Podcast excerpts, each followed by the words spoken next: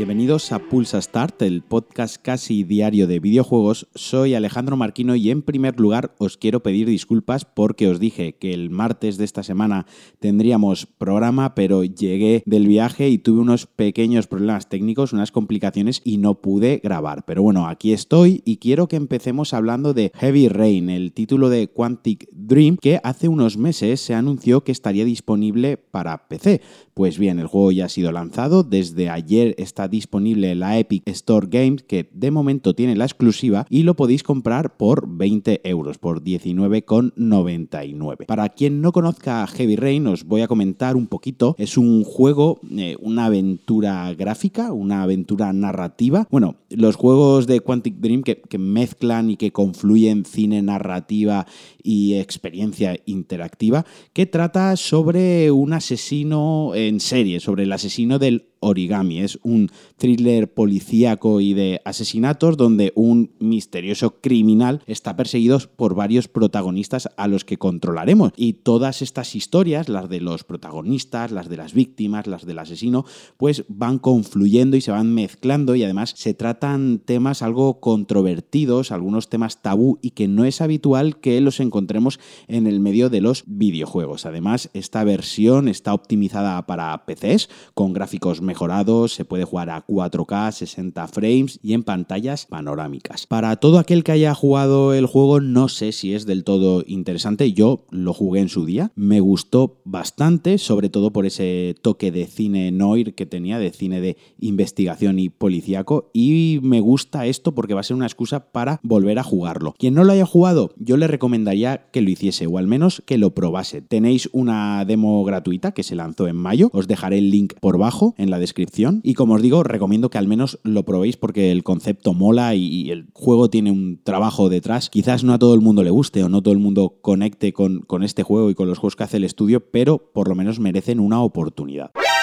Y seguimos con Fortnite. Esta noticia interesa mucho a todos los jugadores de Fortnite y a todos los fans del juego. Y es que Epic Game ha confirmado una serie de cambios en la compatibilidad de los componentes de PC. Más concretamente en las tarjetas gráficas. Y es que a partir de la temporada 10 necesitaremos una tarjeta gráfica que sea compatible con DirectX 11. Me parece un movimiento atrevido porque al final es un juego gratuito, es un free to play donde los beneficios se obtienen eh, por todo lo que compras dentro del juego es decir, cuanto más grande es la base de jugadores, más ingresos tienen. Dejar fuera a los jugadores con tarjetas gráficas eh, más obsoletas, pues es quitarse parte de, este público, parte de esta base de, jugadores. Me parece que igual puede reducirse el número de jugadores por, por no sé, por el perfil eh, habitual de persona que juega Fortnite en PC, que bueno, pues es un juego que no requiere un gran PC, es muy accesible para la mayoría de, personas que tengan un ordenador de sobremesa o incluso un portátil en casa esto pues restringe un poco su acceso. Por otra parte, pues también veo la parte positiva de la noticia, ¿no? Quizás esto signifique que el desarrollo va a crecer, que vamos a tener nuevos avances técnicos dentro del juego, nuevas mejoras, entonces pues una de cal y otra de arena con esta noticia. De todas formas, si eres jugador, como digo, te interesa.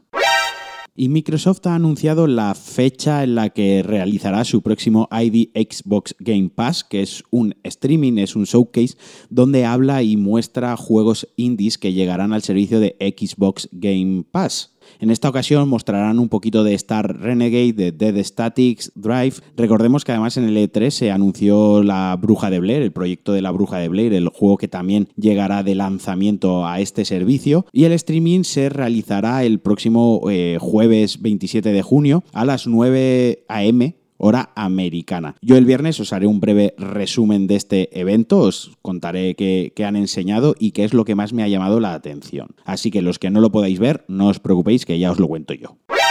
Y supongo que muchos de vosotros, al igual que yo, habéis crecido con Oliver y Benji. Pues bueno, estamos de enhorabuena y es que llegará a juego para móviles en 2020 y el juego básicamente será un Pokémon Go de Oliver y Benji. Os dejaré en los enlaces de la descripción la, la web que ya tenemos una web donde además se puede ver algún modelado de los personajes y el juego básicamente será, pues como os digo, un Pokémon Go o un Harry Potter, que ahora hablaremos un poquito de él, pero ambientado en el mundo de Oliver y Benji y del fútbol japonés más loco. Pues jugaremos partidos eh, contra otros jugadores, habrán campos de, de fútbol que imagino serán un poco como las torres estas de Pokémon, que te tienes que, ganar y defender poniendo mascotas, jugadores y power-ups. La verdad que estoy totalmente desconectado de Pokémon Go, pero a este, mira, a este le daría una oportunidad más que nada por, por eh, Oliver y Benji y porque me mola, me mola bastante la serie cuando era un, un nano. Así que lo seguiré de cerca y os iré contando todas las novedades que vayan anunciando, pero de momento a mí me ha hecho un poquito de ilusión. Y esto me viene al pelo, el que no tengo, para hablaros de Harry Potter Wizards Unite, el juego desarrollado por Niantic, que básicamente es un Pokémon Go ambientado en Harry Potter. Ya lo tenemos disponible en España, eh, primero se lanzó en Estados Unidos y en Reino Unido, y aunque triunfó bastante y el estreno ha sido bastante bueno en su primer fin de semana, los números no han llegado a alcanzar a Pokémon Go, algo que veo también normal porque la fanbase de Pokémon es brutal en todo el mundo. El juego es completamente gratis, es un free to play y basa su negocio, como suele ser habitual en los juegos para móviles, en las microtransacciones, que no son obligatorias tampoco para disfrutar del juego, es decir, os lo podéis pasar bien jugando con él, haciendo amigos, etcétera, sin pagar un solo duro básicamente los micropagos están integrados de manera que sirven para tener más energía para lanzar hechizos, ampliar el inventario y todo este tipo de cosas. Bueno, un poquito para facilitar el juego o para aquellos jugadores que no tengan tanto tiempo para, dedicárselo, pues avancen un poco en, en esa progresión pagando. Pero, como os digo, no es obligatorio para disfrutar de él.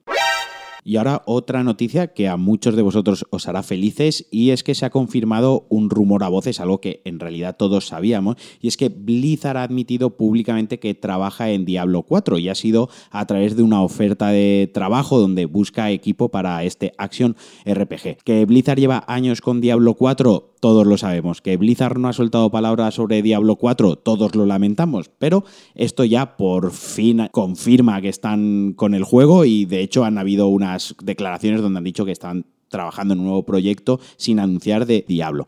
Espero que este año, en la BlizzCon de este año, podamos ver algo y, no el, despropósito de juego para móviles que anunciaron el año pasado y que rompieron más de un corazón. Me consta, tengo un amigo que todavía no lo ha superado y todavía llora por aquel traumático momento. Y acabo con un lanzamiento para Nintendo Switch, un juego que ya tenéis disponible. Bueno, ahora sabéis que soy Nintendero, ¿no? Que estoy ahí a full con Zelda. Pues bueno, Devil May Cry, el clásico de PlayStation 2 ha sido ya lanzado en Switch, solo de manera digital, por 20 pavos os lo podéis comprar y tiene textos en varios idiomas, entre ellos el español. El juego es exactamente el mismo que se lanzó, creo recordar de memoria, y no me castiguéis si me equivoco, el año pasado para PC, para One y para PlayStation 4, con la salvedad, con la diferencia que en estas ediciones además iba el Devil May Cry 2, el Devil May 3, pues bueno, solo en Switch, solo tenéis el 1. Eso sí, me parece un lanzamiento bastante guay, sobre todo para jugarlo en modo portátil. Creo que es un juego que acompaña esa, esa modalidad de juego y yo no me importaría en absoluto probarlo. No sé si me lo pasaría, no sé a día de hoy cómo aguantará el tipo del juego, pero bueno, para los que tengáis la Switch y echéis de menos el clásico de Capcom, aquí tenéis una excusa para jugarlo. Y hasta aquí el Pulsa Start de hoy. Espero que os haya gustado, que lo hayáis pasado bien y me alegra haberos podido acompañar un ratito de vuestro día. Os mando un abrazo y nos vemos el viernes. Adiós.